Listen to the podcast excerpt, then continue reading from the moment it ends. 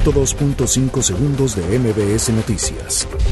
Las investigaciones por el caso Fátima permitieron identificar a otra persona que presuntamente participó en el crimen, además de la mujer que raptó a la niña el 11 de febrero pasado, informó el secretario de Seguridad Ciudadana, Omar García Harfuch.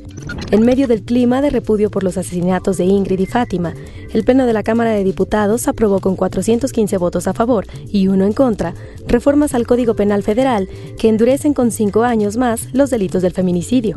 La mega marcha convocada para este miércoles 19 de febrero por integrantes de la Fuerza Amplia de Transportistas quedó cancelada luego de alcanzar un acuerdo con autoridades capitalinas. Grupo México informó que entregará el título de concesión El Olivo, en el cual se localiza la mina accidentada de pasta de conchos y sus instalaciones en San Juan de Sabinas, Coahuila, en respuesta a la solicitud del presidente de la República.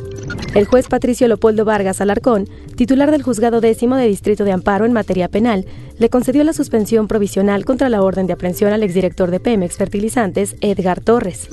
Un mexicano con residencia en Singapur fue arrestado por el gobierno de Estados Unidos bajo acusación de trabajar para el gobierno ruso y conspirar, informó el Departamento de Justicia. El exgobernador priista de Tamaulipas, Eugenio Javier Hernández, seguirá preso, ya que el juez de control, Patricio Lugo Jaramillo, resolvió volver a dictar la medida de prisión preventiva justificada.